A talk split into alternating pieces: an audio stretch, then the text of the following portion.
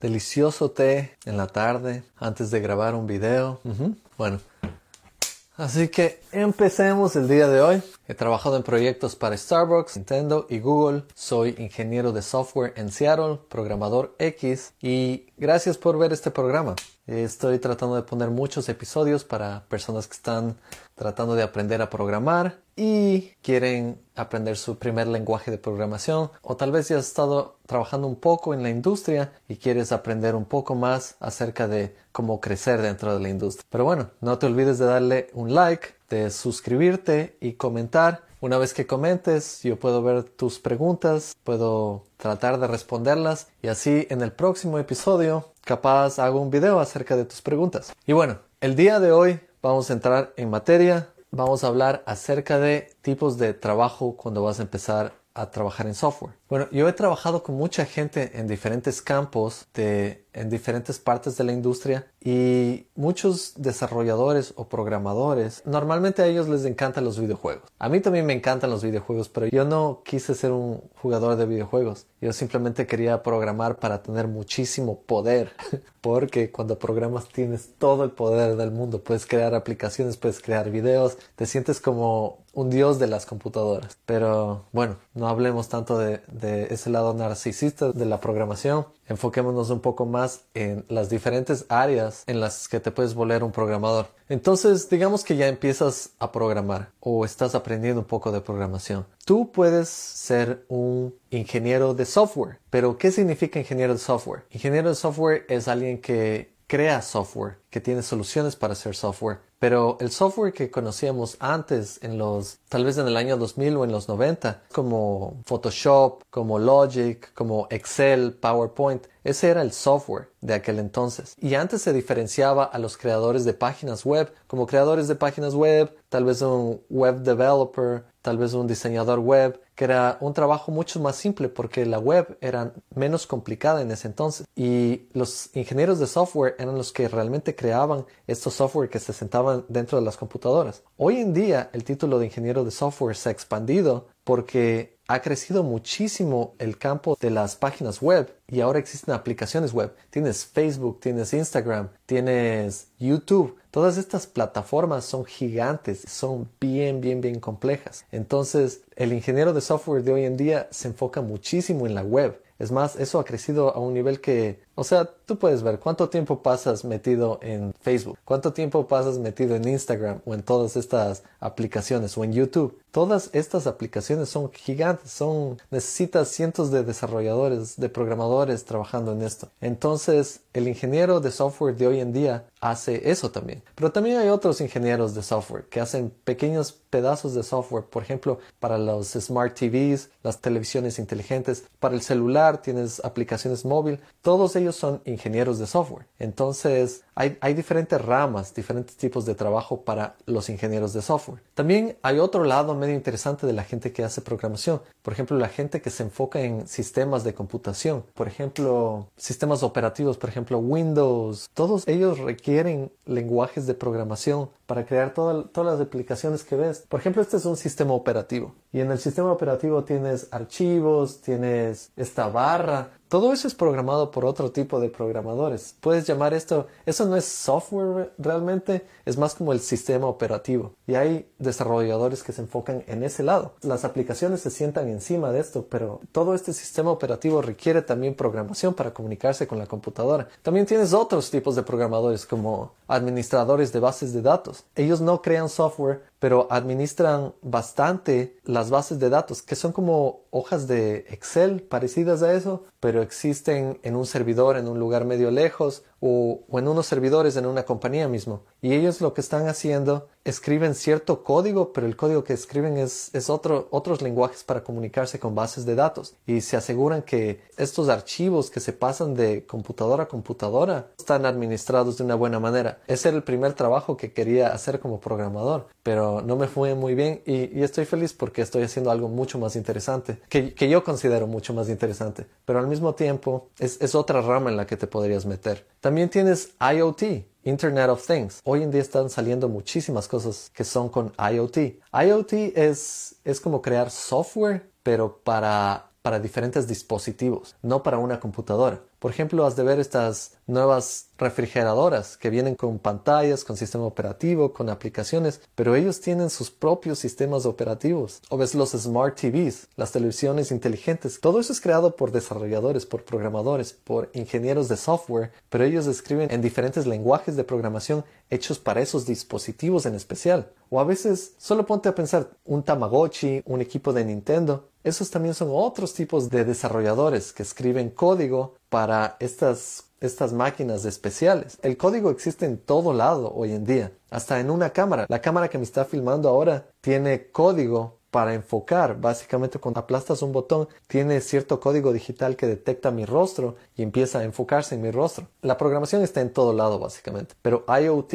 es otro de estos campos, es Internet of Things. Es como el Internet se conecta a todas las cosas, no solo a computadoras, no solo al teléfono, sino a todo a una refrigeradora, una aspiradora, a la televisión. Claro, hay, hay, muchísimas opciones ahí. Otro campo que existe hoy en día es Machine Learning y eso es popularísimo, súper popular. Es más, casi todas las compañías quieren tener algún proyecto de Machine Learning hoy en día. Y Machine Learning es bien interesante porque es, enseñarle a una máquina cosas que solo los humanos entendemos, simplemente alimentando una máquina con cientos de tipos de, de datos. Por ejemplo, estos automóviles que manejan por sí mismos tienen muchísima información y hay código detrás de eso que el automóvil puede entender qué es una calle, qué es un semáforo, qué es un letrero, que es una persona cruzando la calle. Y igual ustedes han visto este, esta tecnología en Facebook, por ejemplo. Cuando ponen una foto, Facebook reconoce cuál rostro es suyo, cuál es el rostro de su amigo, y es porque tiene mucha información de bastantes fotos y la máquina empieza a aprender. Por eso se llama Machine Learning. Y bueno, esto de Machine Learning es más para para programadores que hacen más estadística, pero igual pasan todo el tiempo programando. También hay otro campo nuevo que se llama VR, eh, realidad virtual o realidad aumentada. En este campo hay muchos visuales y hay mucho código. Es más, inicialmente empezó por mucho código, pero ahora ya se están creando aplicaciones que hacen más fácil para que la gente cree videos o cree videojuegos en realidad virtual sin necesidad de escribir código. Pero igual todavía hay muchísimo campo para escribir código en esta tecnología. También hay otros tipos de programación. Por ejemplo, cuando utilizan programas dentro de otros programas. Muchas veces no pensamos en esto, pero todo es meta en el mundo de la tecnología. Es como que tienes un programa encima de otro programa encima de otro programa. Y les doy un ejemplo. JavaScript es un lenguaje de programación que es hecho para los navegadores, para Chrome, Safari, Microsoft Internet Explorer, pero la cosa es que JavaScript solo funciona dentro de la aplicación que es el navegador. Entonces tienes un lenguaje de programación que solo funciona ahí. Y este lenguaje no puede salir de ese mundo. Es como un lenguaje metido en una cajita donde no puedes salir y hacer otras cosas. Y hay otros lenguajes que te permiten hacer más cosas con el sistema operativo, pero JavaScript está atrapado en esa cajita. Otro ejemplo es yo utilizaba ArcGIS, que es para sistemas de información geográfica, y tenía como una pequeña consola para utilizar Python. Y tú puedes escribir código de Python, pero está simplemente metida ahí y puedes utilizar ese código para procesar mapas, pero no estás creando aplicaciones. Simplemente estás utilizando código para hacer cosas más eficientemente dentro de esa aplicación. Otro simple ejemplo es Excel. Excel está lleno de cosas de programación. No recuerdo todos los términos, pero cuando utilizaba Excel hace años, recuerdo que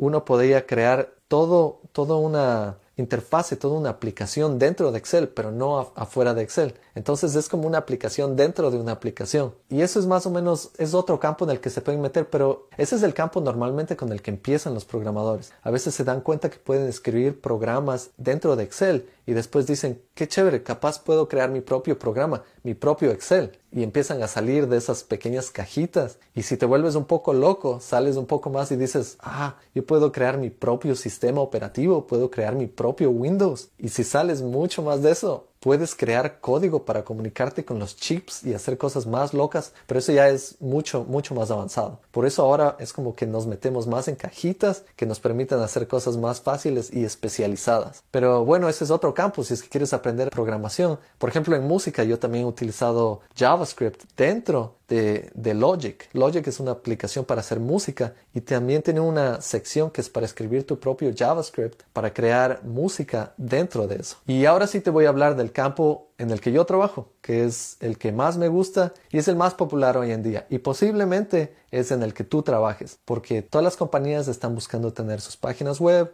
o sus aplicaciones o, tener cierta presencia en el Internet. Entonces, todo eso es programación web. Y eso es lo que yo hago. Soy ingeniero de software para web. Entonces yo me especializo en aplicaciones que funcionan dentro de un navegador. Por ejemplo, yo utilizo JavaScript, HTML y CSS dentro de eso para crear la aplicación. Yo soy un full stack developer. Full stack significa que yo no solo hago lo que está en el navegador, pero también lo que está detrás del navegador. Toda esa comunicación, yo también escribo código en otros lenguajes de programación, en Java, en C Sharp, en Python. Escribo esto a través del Internet, mandamos información y también hago un poco de administración de base de datos. Para entender un poco más cómo funciona Full Stack, empecemos pieza por pieza de lo que yo hago. Primero tienes Frontend. Frontend es el navegador. Es solo lo que ves. Es UI, el diseño de tu aplicación, los botones, los videos, los banners. Todo eso que ves, que es visual y tiene un poco de JavaScript e interacción,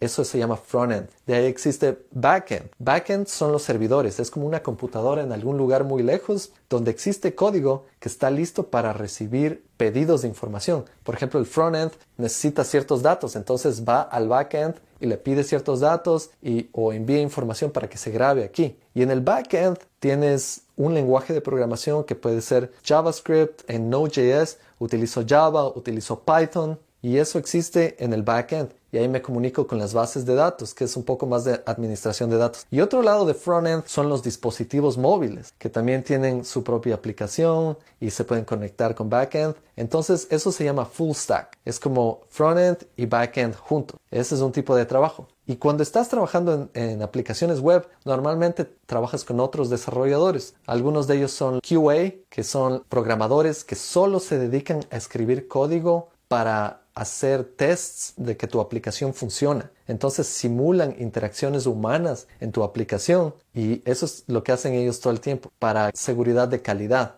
Y otros desarrolladores que también existen se llaman DevOps. Los DevOps son unos desarrolladores que se encargan de la distribución de tu aplicación. Ellos escriben código para que cada vez que tú terminas haciendo una aplicación, esta aplicación esté en vivo en un montón de páginas web al mismo tiempo. Entonces hay, muchísimos campos, hay muchísimos tipos de trabajo, pero ahí te doy más o menos una idea de todo lo que tú podrías hacer. Yo me especializo en full stack, que es toda esta cadena, esta cadena de frontend y backend. También puedes ser un arquitecto, hay, hay, muchísimas cosas más, pero ahí te doy más o menos una idea general de lo que puedes empezar a escoger para ser programador. Así que gracias por ver este episodio. No te olvides de darle un like, suscribirte, comentar. Soy Programador X y nos vemos en la próxima.